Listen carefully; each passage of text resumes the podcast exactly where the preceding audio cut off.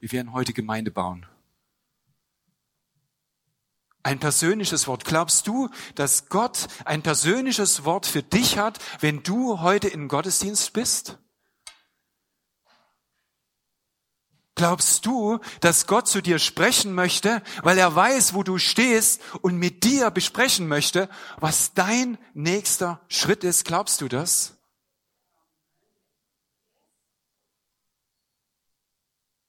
Meine Hoffnung ist, dass ihr das wirklich, wirklich wollt. Weil das Wort, was ich mitgebracht habe, ist nicht dazu da, um uns zu unterhalten, sondern er liebt dich und mich und möchte, dass ich mit euch das teile, was er mir aufs Herz gelegt hat. Und meine Hoffnung ist, dass das Wort, was er aussendet, Frucht hervorbringt. Aber nicht, weil ich es gesagt habe, sondern weil es sein Wort ist, was nicht leer zurückkommt. Amen. Amen. Jörg hat davon gesprochen, dass die Zeiten schon aktuell ziemlich komisch sind. Eigentlich ziemlich verrückt. Wir alle haben das Corona-Thema, wir dachten, wir haben es durch. Das nimmt, hat eine Welle genommen, die keiner am Radarschirm hatte. Einige wissen von euch, ich bin im Hintergrund in der Softwareentwicklung tätig und habe mit dem Pandemie-Management zu tun. Und wir stehen da und wissen nicht, wie wir die Software noch drehen können, um diese Welle, die da ist, irgendwie abzufangen und die Gesundheitsämter in irgendeiner Form zu unterstützen. Aber das reicht irgendwie nicht. Dann haben wir noch Krieg. Irgendwie gibt's das immer, aber wenn dann der Krieg vor der Haustür steht, ist das dann irgendwie nochmal eine andere Nummer. Und ich selbst bin in der DDR groß geworden und ich habe zuletzt als Student davon geträumt, was es ist, wenn ein Atomangriff stattfindet. Die Bilder sind in meinem Herzen so verankert, dass ich Schnappatmung kriege, wenn ich solche Dinge sehe. Ich bin selber beim Militär gewesen, drei Jahre, ich weiß, von was ich rede. Ich weiß, was alles dazugehört. Und es ist eine Katastrophe. Das ist die eine Seite. Und auf der anderen Seite haben wir gerade gesagt, der Herr, der uns das Leben schenkt, ist größer als all diese Herausforderungen, die da Corona, die da Krieg heißen oder was sonst irgendwo steht. Hinzu kommt noch, dass wir ja nicht nur Corona und Krieg haben, sondern wir haben selber auch noch Herausforderungen. Wir stehen selber noch im Beruf, haben selber noch Familie, haben selber noch Herausforderungen. Und dann ist die Frage, was ist eigentlich der nächste Schritt, den wir gehen? The next move. Ich habe den Titel empfangen und ich habe mich gefragt, warum schreibe ich das eigentlich in Englisch? Warum schreibe ich das nicht in Deutsch? Und ehrlich gesagt, ich kann es euch nicht genau sagen, weil das, was da bei mir mitschwingt, ist irgendwie mehr als nächster Schritt oder der nächste Zug. Dann denkt vielleicht jemand an ICE oder so. Ich habe einen Zug verpasst. The next move ist die Frage vom Kleinen bis zum Großen. Wohin soll eigentlich die Reise gehen, wenn da draußen Krieg ist? Wenn da Corona ist? Wenn man selber Kinder hat und sich fragt, was ist denn da der nächste Schritt? Meine Tochter war jetzt lange Zeit in Afrika, ist jetzt wiedergekommen und ehrlich gesagt, ich war ganz froh, dass sie in Afrika ist, weil in Europa gerade zu sein, weiß man nicht, was morgen ist. Gott sei Dank, sie wird jetzt Mitte Mai wieder nach Australien gehen, bin ich schon mal froh um deshalb. Aber was sind die Gedanken, die wir haben, wenn wir in der Situation stehen, wo wir stehen? Und wenn wir dann nicht wissen, wie es weitergeht? Diese Frage, what's the next move bei diesen Sachen, ist eine Frage, die wir als Einzelne beantworten müssen, aber eben auch als Gesellschaft. Israel hat immer große Schläge gehabt und Gott hat immer drauf geschaut und gesagt, ja, wo ist jetzt mein Volk? Wo ist es jetzt? Und die Frage für Gott war immer, wie reagiert der Einzelne, wie reagiert das Volk auf diese Krisen? Ich habe kürzlich einen Bericht gehört, da hat jemand die These, also die Frage gestellt, wie hat eigentlich die Welt auf 9-11, auf den Angriff des Twin Towers in New York reagiert? Was bleibt da eigentlich übrig? Wie groß muss die Herausforderung oder der Mist in dieser Welt sein, damit wir Gott suchen? Und was ist die Antwort seiner Gemeinde, seiner Kirche in dieser Zeit? Das ist eine ernsthafte Frage.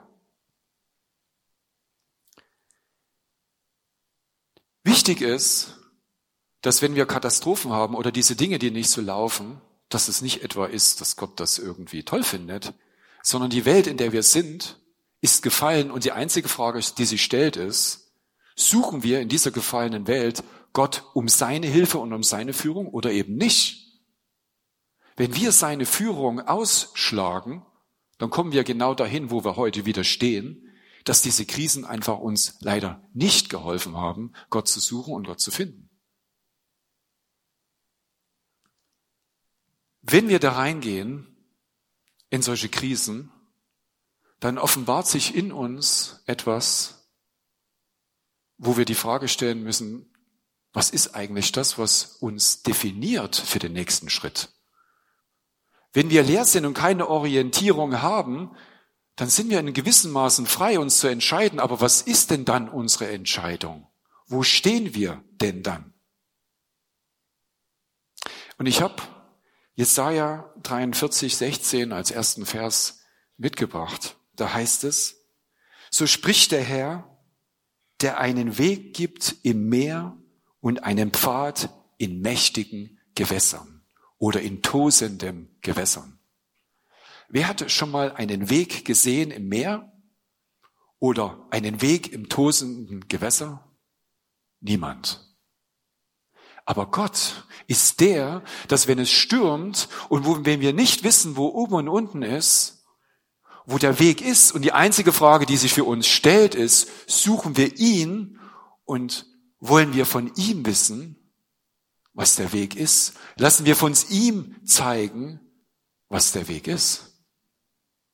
Er ist fähig, uns in diesem Getöse von Pandemie, von Krieg und allen anderen Herausforderungen unseren persönlichen Weg zu zeigen, unseren Weg als Gesellschaft zu zeigen und unseren Weg auch als Gemeinde zu zeigen.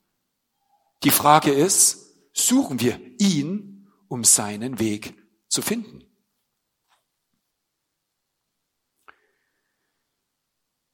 Diese Krisen, die wir haben, die lenken uns ich kann schon sagen, dass ich, also als ich das gehört habe und dann mit der Ukraine, ich bin da ganz ehrlich, ich habe gedacht, naja, irgendwie jetzt mal schnell aus Europa verschwinden, oder?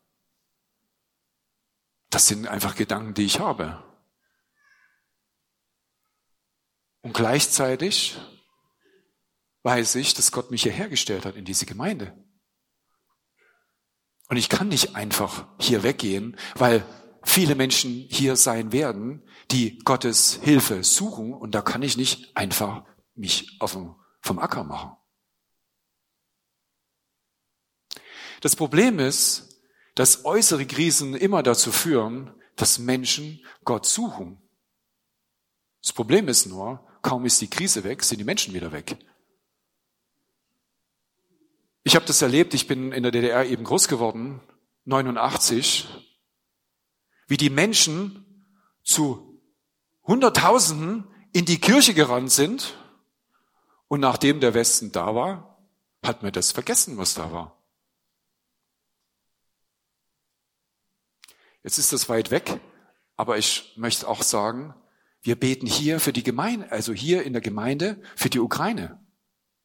Der erste Abend, den wir hier gemacht haben, Gemeinde voll. Am zweiten Abend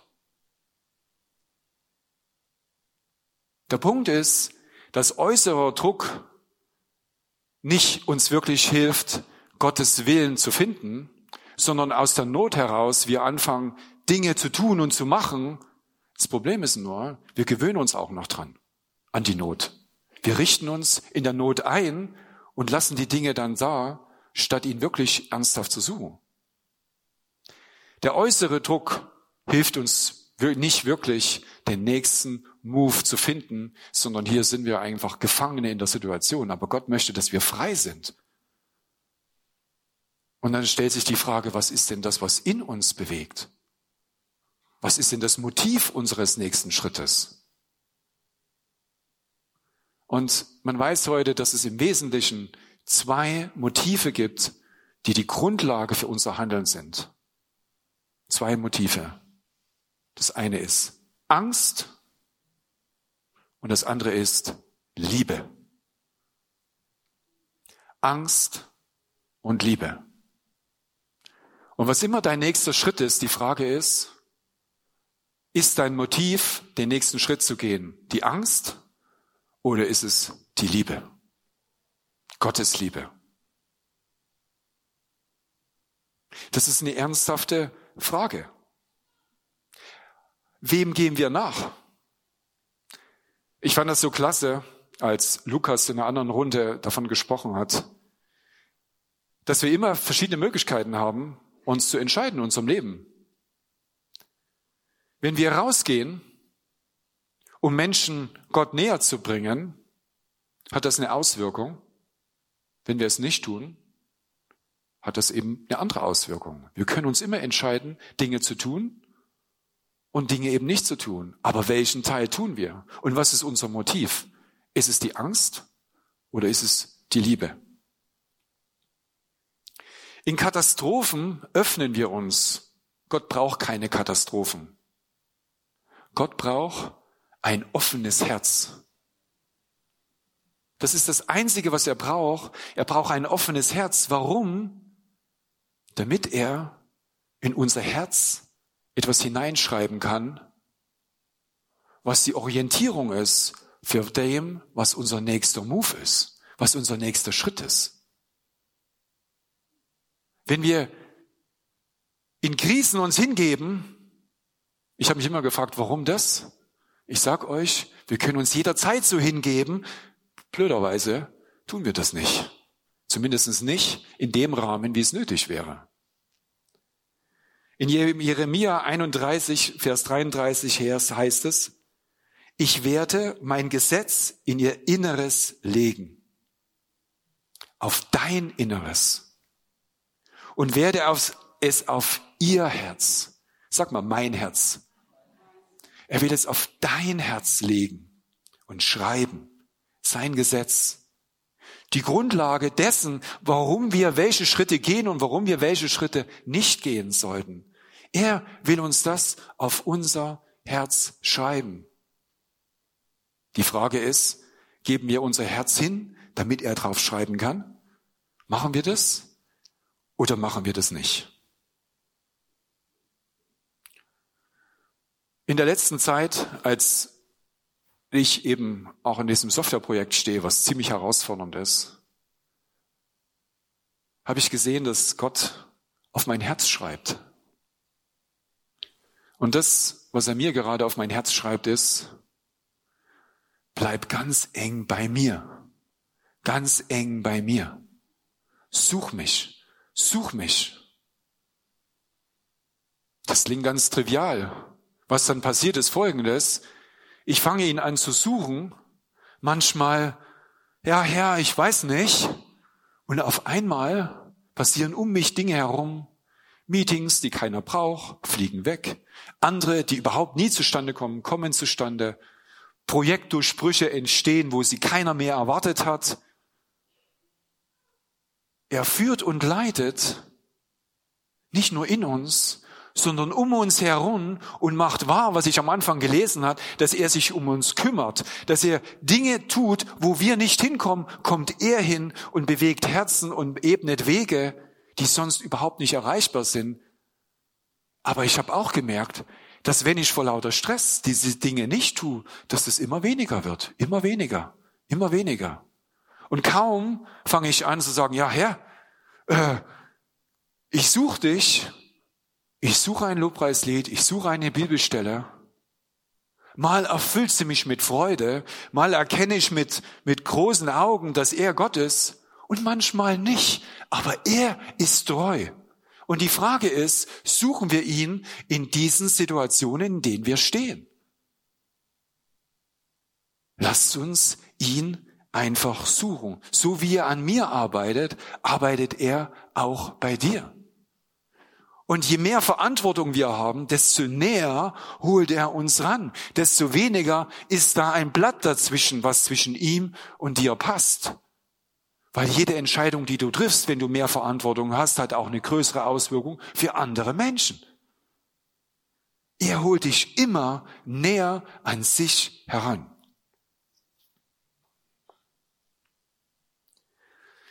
Was wir sehen ist, dass diese Veränderung, die stattfindet, die ist im Prozess.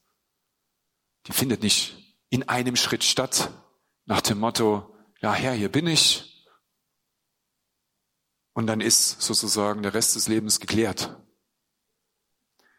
Ich habe für mich festgestellt, dass jeden Schritt, den wir gehen, das ist ein Weg, eine Journey mit Gott, wo wir Schritt für Schritt an ihn gebunden werden, wo er Schritt für Schritt Dinge eben auf unser Herz schreibt, die dann unsere Orientierung sind für den nächsten Schritt.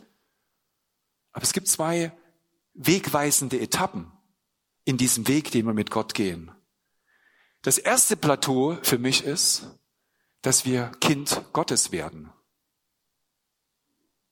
Dass wir erkennen, dass er Gott ist, dass wir in seinen Händen liegen und wie ein Kind von ihm versorgt werden.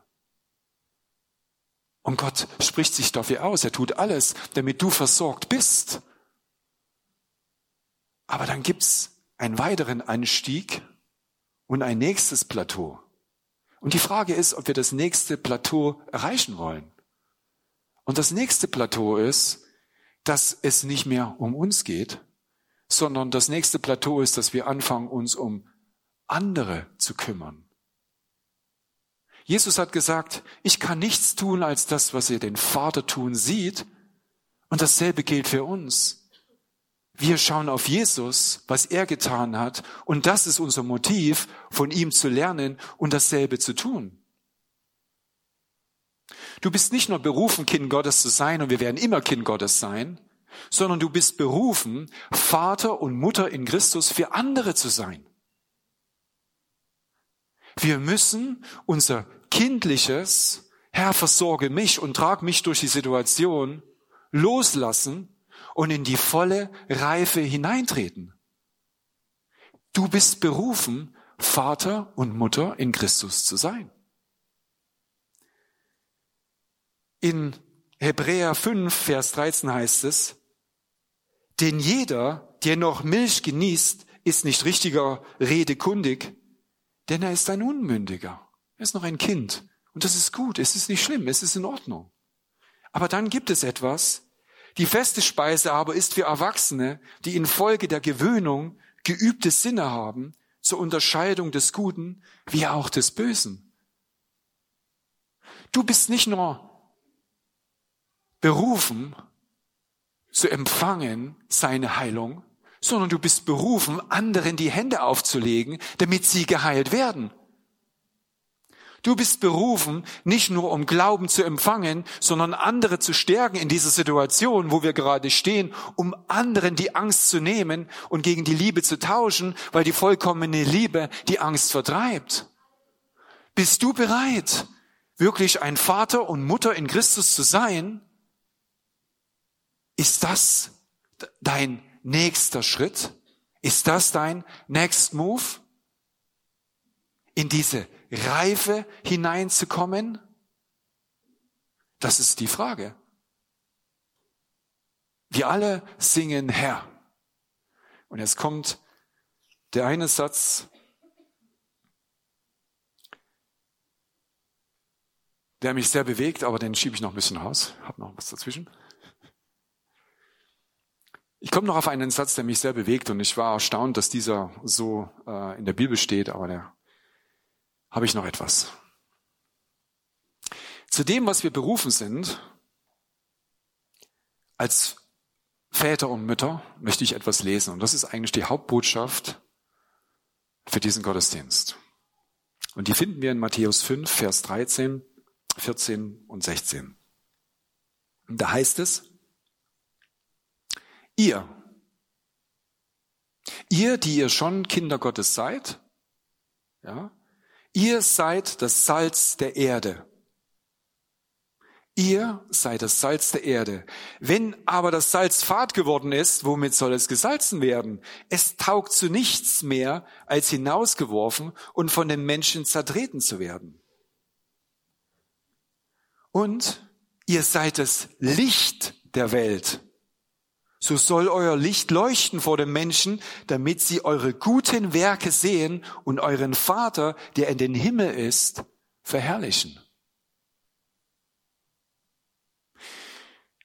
Wenn du noch nicht mit Christus gehst, ist das, was Christus schon in dir sieht, dass du Salz und Licht sein wirst. Für die, die wir in Christus sind, wir sind herausgerufen, genau das in Angriff zu nehmen, das zu sein. Dass diese Gemeinde Licht ist auf dem Berg und zwar von anderen gesehen. Die Frage ist, strecken wir uns danach aus? Lass mich kurz über Salz und Licht sprechen. Was ist das Salz? Das Besondere am Salz ist, es ist nicht Pfeffer. Was macht Pfeffer? Pfeffer verändert den Geschmack. Salz verstärkt den Geschmack. Was heißt es? Wenn wir Salz sind, wir verstärken nichts anderes als das, was Jesus vorbereitet hat. Wir sind herausgerufen, dass wir in Epheser 2.10 nicht nur seine Gebilde sind, sondern geschaffen zu guten Werken, die Gott vorher bereitet hat, damit wir in ihnen wandeln. Wenn wir anfangen, diese Werke von ihm, diese Wege, die er für uns bereitet hat, in ihnen zu wandeln, werden wir zu Salz. Wir machen erlebbar, wie im Himmel, so auf Erden erlebbar, dass Gottes Wege, Gottes Wille erfahrbar ist. Wenn Mose die, das, die Berufung bekommt, nach, äh, nach Ägypten zu gehen, sagt Gott, ich habe entschieden, mein Volk zu retten und du gehst. Jeder von uns würde sagen, ja, wenn du das entschieden hast, dann geh halt selber. Aber Gott ist ein Gott, der mit uns nicht nur gehen möchte, sondern der mit uns in den Heilsplan hineinnimmt, damit sein Wille geschieht. Und wenn ich am Anfang gelesen habe, dass den Bedrängten, den Blinden, den Armen, den Witwen, den Weißen, den Gedrückten, den Gebeugten geholfen wird, dann ist das Gottes Wille und gleichzeitig unser Aufruf als Gemeinde, Licht und Salz zu sein, genau für solche Menschen da zu sein in der Not. Das ist unsere Berufung. Dafür, dafür sind wir herausgerufen. Wir müssen nicht definieren, was sein Wille ist. Sein Wille ist uns offenbart in seinem Wort. Und es ist manifestiert in seinem, äh, in seinem höchsten Gebot, dass wir Gott lieben sollen wie den Nächsten und uns selbst, als auch in seinem Missionsbefehl. Damit ist alles gesagt. Wir haben in der, äh, das Seminar Die unbesiegbare Gemeinde, sind wir durch diese Themen durchgegangen. Die Frage ist, packen wir es jetzt an? Lassen wir es es tun? Tun wir es auch? Gehen wir da hinein? Und zum Licht ich finde das recht interessant, da heißt es, so soll euer Licht leuchten vor den Menschen, damit sie eure guten Werke sehen. Unser Licht soll leuchten. Welches Licht leuchtet denn in dir? Es ist Christus. Es ist Jesus, der uns eine Hoffnung gibt, dass diese Krise wie auch andere Krisen in ihm nicht nur überwunden werden, sondern dass wir in diesen Krisen den Weg finden, weil er der Wegbereiter ist, der Waymaker, wo kein Weg ist, führt er uns hindurch und wir werden siegbar sein. Wir werden Menschen, die vorher Gott nicht gesucht haben, helfen, Gott zu finden in dieser Krise. Das ist der Punkt. Krisen sind dazu da, oder können dazu genutzt werden, anders besser gesagt, damit Menschen Gott finden und mit ihm nicht nur Frieden finden, sondern auch den Weg, den er für sie bereitet hat. Helfen wir anderen, dieses Licht zu erkennen? Ich hatte das äh, heute Morgen noch die Idee, ich bräuchte einen Spiegel, ich habe keinen Spiegel in der Hand, aber jeder kennt das vielleicht, wenn man so als Schulkind in der Klasse sitzt ne, und hat dann irgend so einen Stift und da ist so ein Metall drauf, dann scheint die Sonne rein und sieht man, ah, das spiegelt sich so und dann hat man so einen Spaß und, und dreht es dann so dahin, dass es jemand anderen blendet. Ja, mal ist es die Uhr, mal ist es der Stift, hat bestimmt jeder schon mal gemacht, fand man irgendwie cool. Dieser Stift, diese Uhr oder was auch immer da gespiegelt hat, das sind unsere guten Werke. Wenn wir diese Werke tun, kann Gott daraufhin leuchten, damit es andere sehen. Der Heilige Geist offenbart in anderen, dass die Werke sind. Wir müssen uns nicht selber loben und preisen. Wir müssen die Dinge einfach nur tun. Und Gott wird zu seiner Zeit diese Dinge, die wir tun, anleuchten, sodass andere sehen. Da reflektiert was. Da kann ich die Güte Gottes sehen. Da wird Himmel, der sein Wille wie im Himmel so auf Erden erfahrbar. Lasst uns als Gemeinde gute Werke tun, die Gott beleuchten kann, damit andere wirklich erkennen, dass Gott real ist und erfahrbar ist. Das ist sein Licht. Wir sind berufen, Licht und Salz zu sein. Wir brauchen uns nicht den, die, die Berufung der Gemeinde überlegen. Wir brauchen nur sein Wort umsetzen. Lasst uns es einfach tun. Und jetzt komme ich nun zu, endlich zu diesem Satz, den ich schon angekündigt hatte. Der wichtige Punkt ist, dass Gott ist es wichtig, dass wir Hand in Hand mit ihm gehen. Und Jesus sagte einen Satz, der da heißt, in Lukas 46, äh 6, 46, was nennt ihr mich aber Herr, Herr, und tut nicht, was ich sage. Ich habe mir lange überlegt, ob ich diesen Satz sage, aber diesen Satz ist für die, die sagen, ja, ich möchte Vater und Mutter sein für andere, damit sie entsprechend auch geführt werden, genauso wie ich aufgenommen worden bin im Glauben. Und wenn Jesus sagt, dass wir Licht und Salz sein sollen, dann sagt er gleichzeitig, wir sollen ihn auch ernst nehmen. Und er fügt dann im Lukas an dieser Stelle noch an, diese bekannte Stelle mit auf dem Felsen stehen, ja.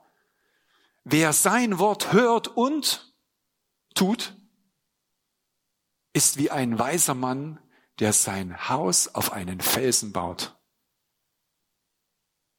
Oder wie es anders heißt, an einer anderen Stelle, dass wie Jakobus, der Bruder von Jesus, gesagt hat, Werk und Glaube vollenden einander.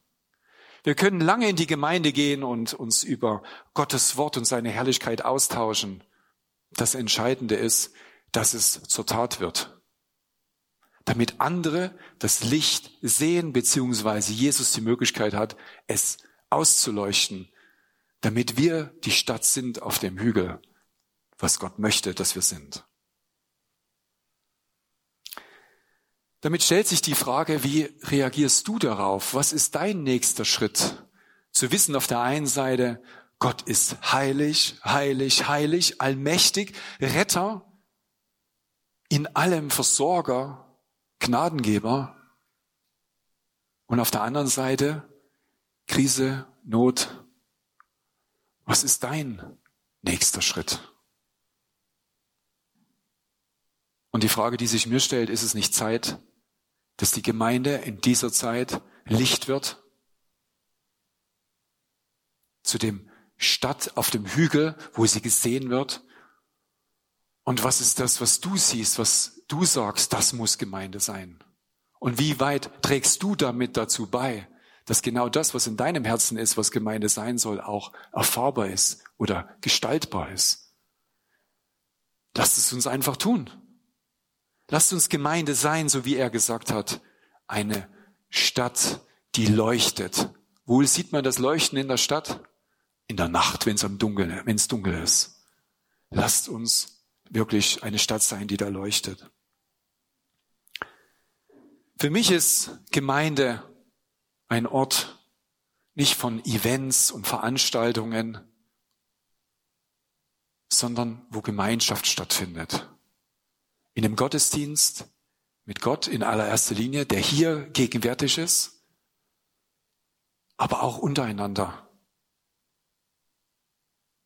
Wir haben die Gemeinde, wir haben die, die, die Welcome Lounge. Wir werden jetzt nach Ostern das Bistro auch wieder öffnen. Aber alles das macht einfach nur Sinn, wenn wir anfangen, so wie wir hier sind, uns zu suchen, uns kennenzulernen und auch anfangen, füreinander einzustehen. Wie oft betest du für jemanden in der Gemeinde? Wie oft betest du für andere?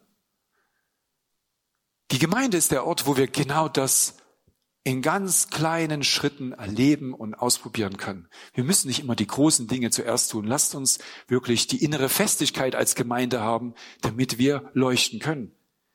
Jakobus, mein Praktiker unter den, den Büchern, was sagte Jakobus? Betet füreinander, füreinander, damit ihr geheilt werdet. Diese Heilung betrifft nicht nur den, den, für den wir beten. Oft habe ich selber gemerkt, dass wenn ich anfange, für jemanden zu beten, wirkt es zurück auf mich selber. Lasst es uns einfach tun. Lasst uns zusammenkommen und füreinander da sein. Und was sagt er dann noch? Viel vermag eines gerechten Gebet in seiner Wirkung. Sei einfach zuversichtlich. Er bewirkt es, nicht du. Aber wir sind Teil dessen. Lasst uns aufeinander zugehen und miteinander sein. Letztlich sagt Johannes noch, daran werden alle erkennen, dass ihr meine Jünger seid, wenn ihr Liebe untereinander habt. Soll die Welt erkennen, dass Jesus mit uns ist? Dann lass uns das einfach in dieser Gemeinschaft hier erleben. Denn wie ich schon gesagt habe, die volle Liebe treibt die Furcht aus. Lasst uns anfangen, diese einfachen Dinge zu tun. Was ist dein nächster Move, dein nächster Schritt? Für uns als Gemeindeleitung ist es relativ klar. Wir haben zwei freudige Themen vor uns. Das eine ist die Reaktivierung der Gemeinde und ich bin froh, euch jetzt hier, zu, hier sehen, zu sitzen. It's time dass wir Gemeinde ganz praktisch erfahrbar wieder sind. Zugerüstet, in jeder Krise eine sinnvolle Antwort zu geben für die Menschen, die uns suchen und für die wir bereit sein können. Aber nicht nur das, sondern wir sind uns auch bewusst, dass wir die Gemeinschaft untereinander betonen werden und müssen. Die Welcome Lounge ist eins. Wir haben Überlegungen, wie wir das noch weiter ausbauen können, wie wir das auch Teil von überhaupt, wenn wir zusammenkommen, dass Gemeinschaft im Vordergrund steht. Nicht nur, dass wir einen Gottesdienst haben, Bibellehre oder etwas, sondern dass wir aufeinander zugehen. Lasst uns aufeinander zugehen.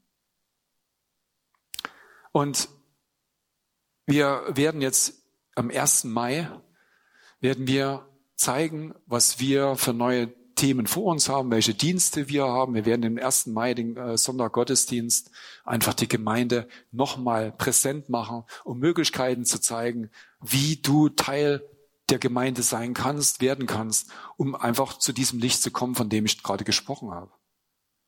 Warum jetzt nun 1. Mai? Wir haben Ostern und dann noch eine Überraschung und dann haben wir noch eine Überraschung. Ähm, und so ist einfach dieser Monat eine Zeit, wo du selber für dich ins Gebet gehen kannst und selber auch schon zu den Themen kommen kannst, die wir hier vorbereiten.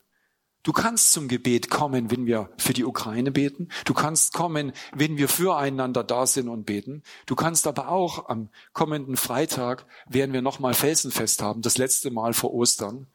Und ich werde ausgiebig über das Thema Dienen sprechen.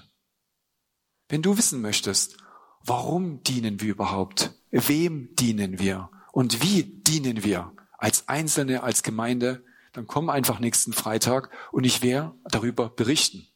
Ich selber bin seit knapp 26 Jahren in dieser Gemeinde und ich kann euch einiges berichten, was es heißt und was es nicht heißt.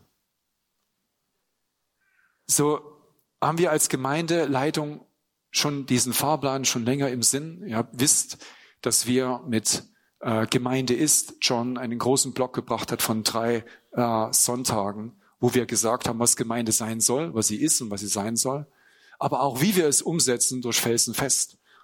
Wenn du sagst, ich möchte es verstehen, du kannst auf YouTube gehen, du kannst auf die Kanäle gehen und du wirst einfach dort die Impulse finden, wo wir davon überzeugt sind, that's it, what it is. Das ist das, was Gemeinde sein soll. Und abschließen möchte ich das Ganze mit einem wichtigen Punkt. Wenn auch wir uns ausstrecken, Gemeinde zu sein, müssen wir wissen, es ist nicht aus unserer Kraft. Wenn wir früh aufstehen, er ist der, der uns Kraft gibt. Er ist der, der uns die Weisheit schenkt. Und er ist der, der uns Liebe und Geduld schenkt in dem, was wir da tun. Und da heißt es in Johannes 15, Vers 16, ihr habt nicht mich erwählt. Und das ist so fantastisch, sondern ich, Jesus, ja, habe euch erwählt. Er hat dich erwählt. Die Frage ist, nimmst du diese Erwählung an? Ich habe euch erwählt und euch dazu bestimmt, dass ihr hingeht und Frucht bringt und eure Frucht bleibe. Und ich finde das so toll. Da heißt es, damit, was ihr den Vater bitten werdet in meinem Namen, er euch gebe. Oder an einer anderen Stelle heißt es, damit eure Freude vollkommen ist. Es gibt nichts Tolleres, als zu wissen, dass der, von dem wir kommen, wo wir hingehen, mit uns ist und sich über uns freut. Und er freut sich über dich. Wenn du dein Herz öffnest und er dort Dinge hineinschreiben kann, sodass wir sein Volk sind. Wir gehören ihm und er gehört uns. So ist Jesus selbst ist unsere Hoffnung, unser Licht, was wir einfach zusammenlegen sollen und wo wir einfach voneinander lernen können in Geduld, und wenn uns mal die Flüge flach, flach hängen, dann ist, soll der Gemeinde, die Gemeinde der Ort sein, wo wir Kraft schöpfen und unsere Flügel wieder strecken. Damit wir Licht und Salz sind. Er bereitet, Jesus selbst bereitet unseren Weg.